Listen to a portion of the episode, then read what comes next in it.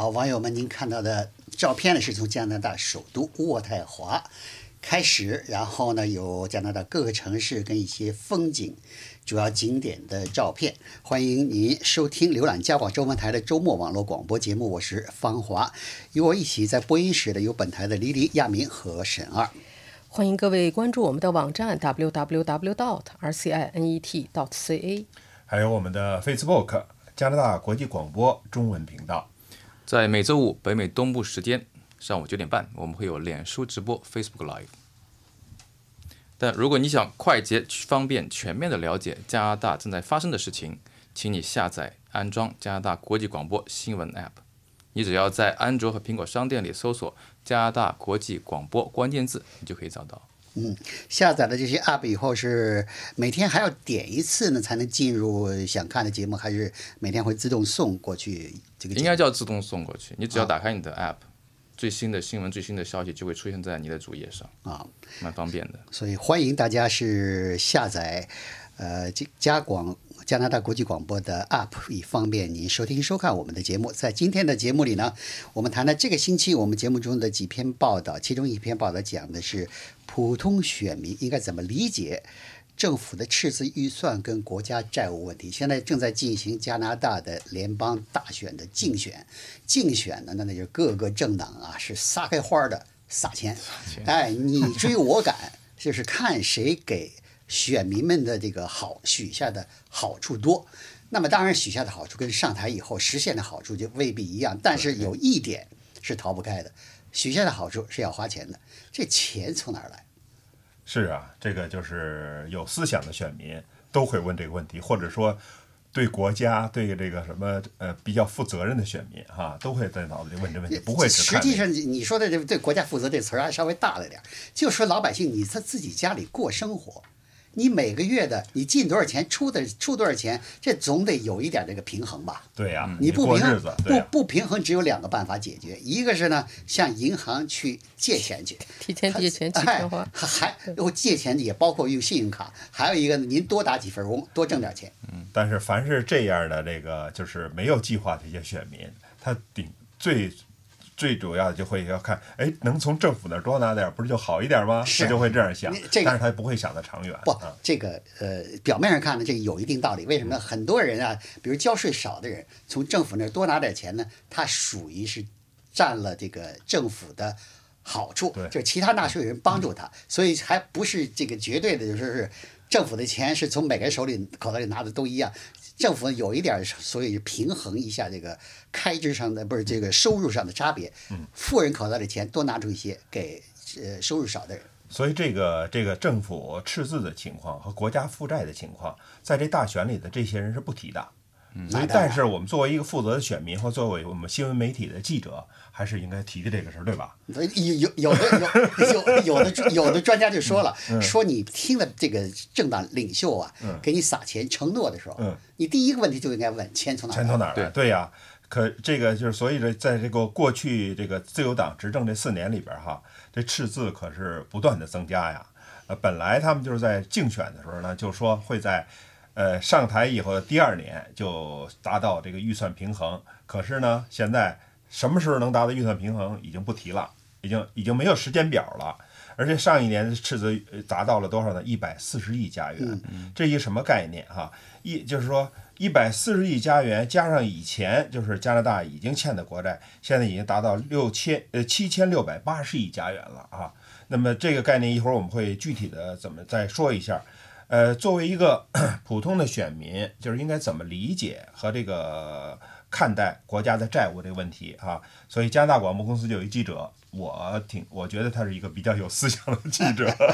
就去采访了一位这个湖首大学的经济学教授，叫里维奥呃迪马特，然后专门专门写了一篇报道来介绍。这个不少选民应该了解的这种，我们叫国情吧，啊，那么这个这从从他的文章中，我们就了解到，加拿大自从成立联邦政府以来，啊，我们现成立一百五十年了，啊，大约百分之八十的时间，这个国家都是处于赤字预算的状态，大部分时间，大部分时间百分之八十。那么建国一建国的时候就有欠债啊，呃，欠债的时候呢，呃，达到一什么程度？就是政府每支出一元钱里边就有。两毛钱是还债，嗯，所以这个债务问题在每次竞选中都会提到。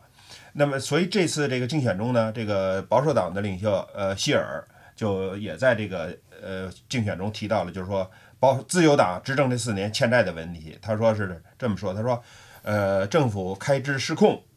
呃，增加了债务啊巨额，而且每年有几十亿、几十亿的付利息，付给，因为这些债务都是借的钱嘛。但是人家这个自由党执政党领袖特鲁多说了，说我们在世界上发达国家只有两个国家，它的这个信用等级是三 A，、只有加拿大跟德国是这样，说明我们的债务一点问题都没有。而且呢，他说我们这个自由党呃所以搞赤字预算，是因为我们现在有一个新标准，就是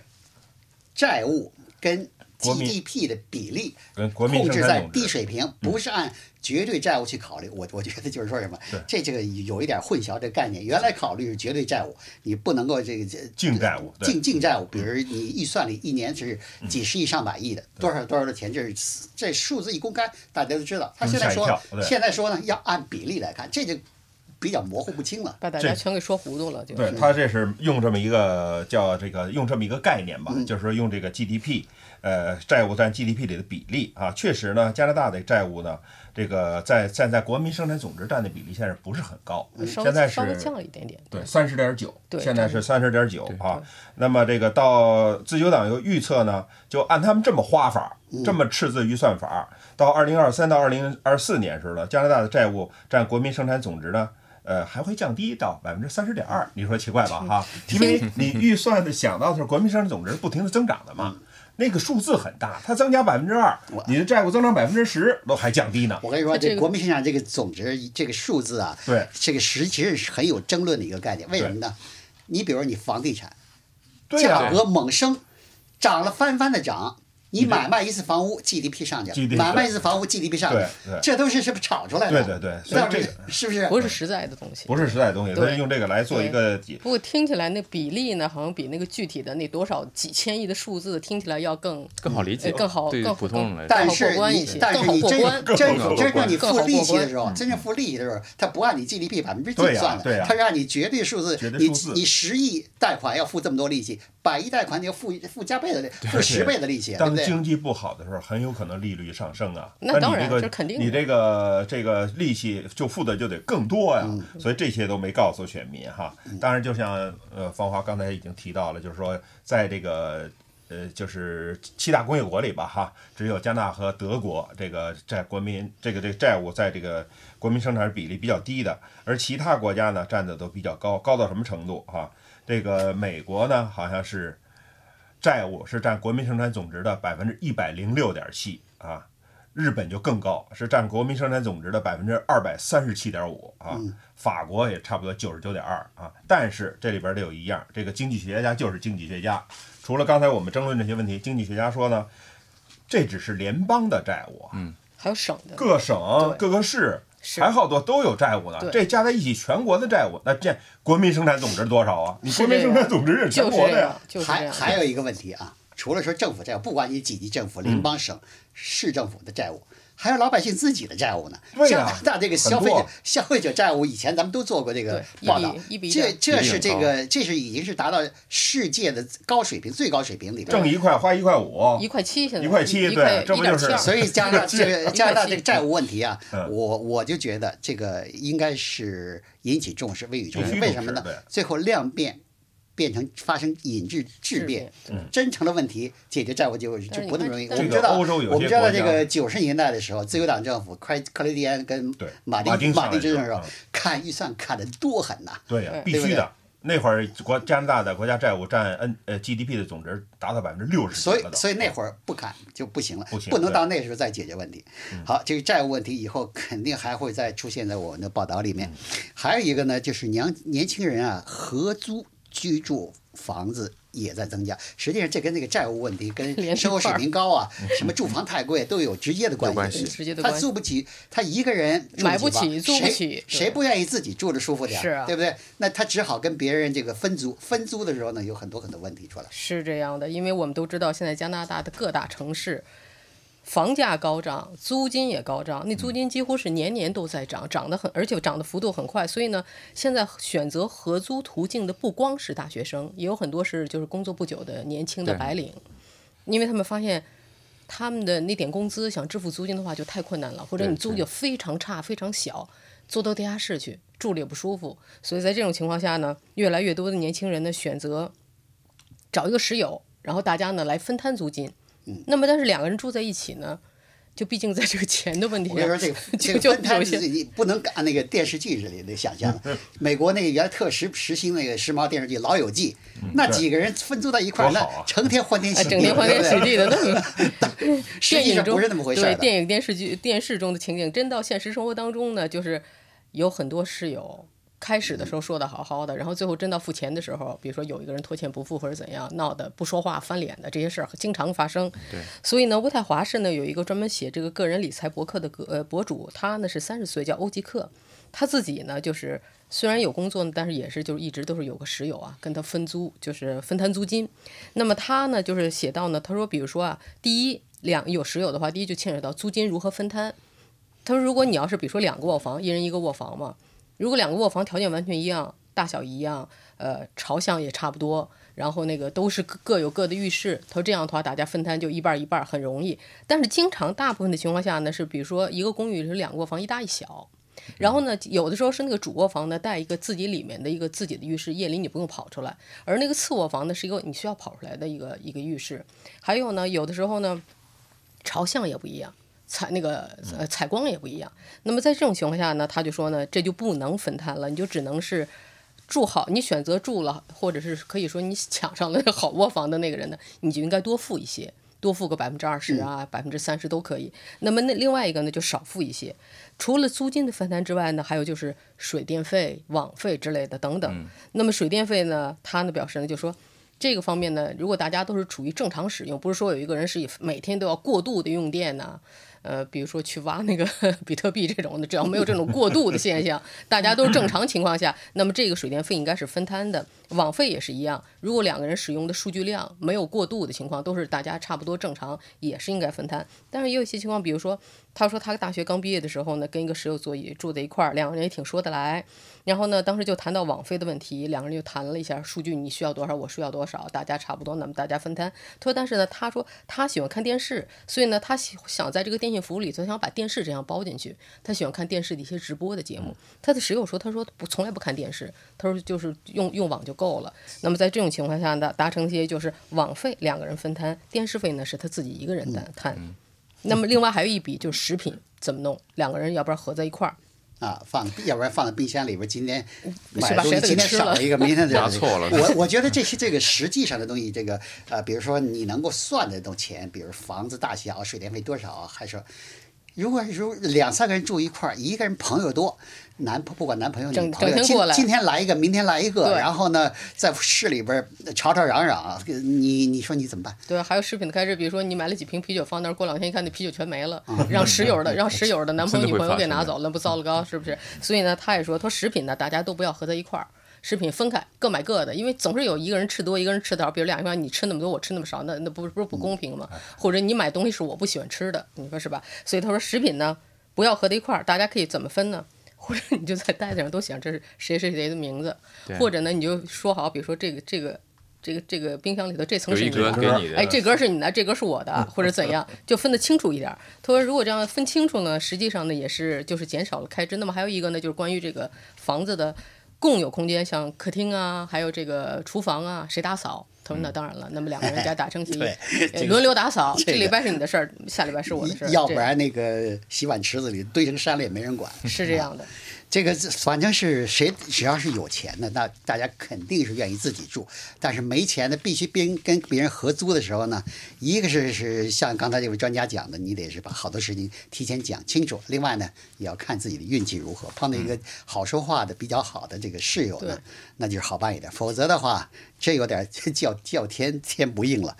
那么沈二，你做了一篇呃报道，讲的是这个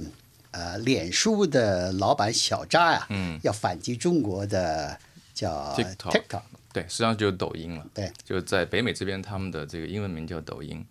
那么这个录音呢，实际上呢是他内部会议的录音。那目前不知道呢，他的这个录音呢是有意泄露的呢，还是无意泄露的？但不管怎么样，他透露的消息蛮多的，包括很多方面，甚至包括他们对最新的这个呃 Facebook 他自己的虚拟货币 Libra 的一个看法，甚至包括对新闻媒体对 Facebook 目前负面新闻的看法。啊两个问题啊，嗯第一你说，这个脸书受到这个抖音的多大的威胁？呃，脸书受到抖音的威胁，应该说是很大，我觉得，因为为什么？因为就是抖音实际上不是跟脸书是直接的在对抗，嗯，它实际上是在另外一个层面上，或者说更新潮、更加容易呃被年轻人接受的这么一个层面上来来侵占它的市场。因为目前 Facebook、呃我们可以看到它的用户的老化程度是比较厉害的，年轻人都没有。年轻人没有，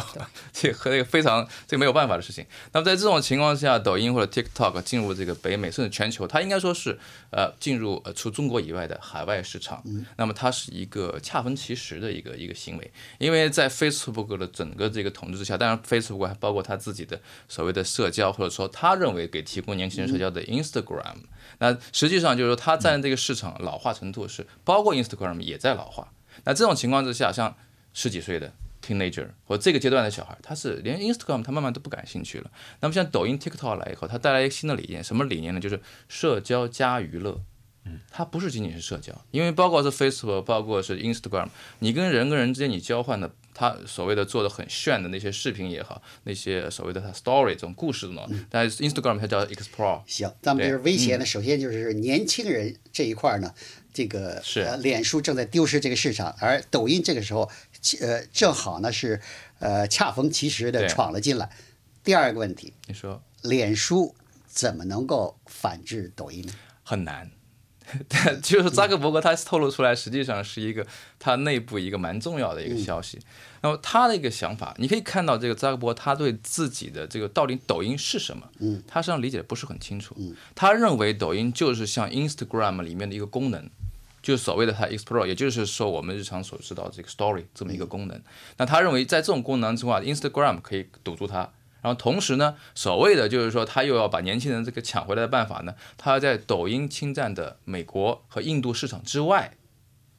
特别是在南美的市场，包括像墨西哥，发这个这个发布一个新的这个 app 叫做 Lasso。你看这名字就是很很南美的这么一个名字，然后这个名字呢，就是这个 app 的主要的功能呢，就是说希望能够在抖音还没有抢占的市场之之外，嗯，做一点事情。看来这个就是就像中国俗话说的“知己知彼，才能百战不殆”如果从脸书的老板小扎都是对自己的敌人不是特别了解的话，那么这如何应对，那就是一个大问题对，我。觉得是个问题。呃，有一还有一个题目讲的是银行这个保险箱里边啊，最后就出现了有很多的财务啊，最后无人认领的情况。是这个数字听起来，呃，我觉得就这有点儿难以这个相信哈。全加拿大全国这个银行的保险箱里和金融机构里边没人认领的财产总额加起来有五十亿加元呀，这么多，这太多了。这个一个刚才还讲到赤字的问题，这政府乐了，把这钱收过来啊。这这可能不能这呃么，办。这个你说政府收过来是不能那么蛮横的收过来的哈，所以呢，加拿大现在只有三个省有法律，就是说对于这些在银行的保险箱里边和这个金融机构里边存的财产没人认领的怎么处理，有这个法律和规定。这三个省就是一个是这个呃魁北克省，一个是这个呃安安大略省啊，把魁北克省其中是之一哈。那么这规定也挺详细的。呃，就是说这些没有人认领的这些财产呢，银行在发觉没人认领以后，比如一年都没人动啊，或者这再打个电话也没人接了，或者是怎么，就电话号码变了，或者寄信地寄信地址也没有回音了，那么这个银行就会把这些没人动的财产打包，然后交给魁北克省的税局。就我我现在这个问题就是，嗯，既然把财产贵重的东西放到保保险险箱里，对。都是很贵重的，他怕丢才放在那里。对呀、他为什么会忘掉呢？年纪大了，情况很有的是忘年纪大了。啊。有很多原因。他就说这个这个这个记者呢，在写的时候呢，也说了有很多原因哈。这些原因就包括，比如说是呃呃有忘了的啊，可能就突然得病了，老年突然痴呆症。死老年痴呆去世了有突然去世的车祸了，突然去世了，而且这个秘密只有自己知道，这倒是，或者是这个呃有点小私人小金库的，不让告不告诉 对方家里人的，那那那会有，这有啊，这这有一个明摆着就是采采访了一个例子，这肯定就是这男士的这个私人小金库啊。一会儿咱们可以说这个故事。不不上交老所以这。保险箱里真的确实都是，你看这个这个呃，记者采访了魁北克税局现在代为保管的，代为保管多少呢？现在魁北克省差不多每年有五百个保险箱，嗯，五百个左右的保险箱就是没有人认领了，嗯，然后呢，呃，如果是呃可以变现的这些资产，金币呀、银币呀、金条啊，什么这些，我我看你这报道，那那相片里边那大条。那有点夸张，那金条。在但是这个这个这个魁北克这个税局这人就说，举了两个例子，他说有一个保险装里保险箱里装了二百五十多个硬币和三、呃三条这个金条，金条。价值多少钱？二十万啊！这一小保险箱里就值二十万。全是一一百块钱的钱放着都放不下，可能啊。然后呢，另一个里边有五根金条啊，那么那个没由没人认领呢。二零一二年政府给出售了每根金条就卖五点二万加元啊，五根金条又二十多万加元啊。那么其实政府在处理这些财产时也有一定的这个就是规矩，咱们说的有法律啊，比如说是呃人寿保险文件合同，就是说去世以后这我这个呃。人寿保险是谁是受益者，什么这些，还有像一些呃，就是非现金性的、不能变现的这些文件，那么呢，取回给你保管了以后，有人取回的时候交三百多块钱的这个保所以。我所以我听你这报道倒是讲的，政府呢实际上也不是那么就是说是，因为讲理的对还是讲理对，这不是说是你找不着了，正好装我的这个国库里了。但是呢，这个加拿大虽然有这个法律，对但是专家们有有没有什么建议，就是如何避免这个这个情况？就是避这个避免这个就是 这个这这个个。专家还呃真没提什么这个。当然有些东西啊，嗯有些东西是是没办法。你比如说是，你比如说是，如果是瞒着自己的配偶，就对呀他本身目的就是要瞒着，所以所以他不会告诉自己其他人的，对吧？所以这个记者就找真追呃，就是顺藤摸瓜，嗯有一个保险箱没人领了以后，就是这个保险这个人才三年前才去世的嘛，嗯然后就顺藤摸瓜找到了他现在还活着的前妻了，这前妻前妻就是就是他就是遗孀了，遗孀就是遗孀就是遗孀了，呃，然后就他就说。这我他的遗产都是我处理的，我怎么从来没听说过这件事儿？然后这个这个女士好像比较可爱哈、没有说别的，就是说那个我真想踢他一脚，他不告我这件事儿。呃，当然他也开玩笑了，但是他呃这也说明他先生生前从来没告诉他。但是这个保险箱里没有太多值钱东西，也就一点五万元吧，那个也是不小数字啊。对所以这个女士就是说，关键就是哪怕钱不多，但关键是反映了一个就是说是他受到蒙蔽的一个对问题，吧对？对对，但是还好，他没说他没说自己是受蒙蔽的哈，呃，反正多多少少说天线掉下来一个小礼物啊，一点五万对他来说是一个小礼物。对嗯呃，下面一个题目讲的是这个户外活动啊，对儿童的健康啊实际上很重要的。是这样的，我就是在上个周末，呃，首都加拿大首都爱德华举行了一个论坛。这个论坛的主题呢挺新鲜，就以前呢也没有过，是第一次。它的论坛，它的会议呢就叫什么叫新鲜空气户外活动。呃，请了全国各地的一些专家呀，还有这个教育机构的代表，在一块儿讨论呢，就是户外活动对于孩子成长的重要性。其实这这这是一个现代社会的问题。是这样你过去半个世纪前，户外活动根本不是个问题，是，尤其尤其是加拿大人，对，尤其就比如说这个这个活动呢，它是有一个机构有一个机构组织的，这个机构叫什么呢？就叫加拿大户外活动，在渥太华发起的。那么这个机构的主席呢，是一个四十多岁的男子，他有一个孩子，他呢就说他小的时候啊，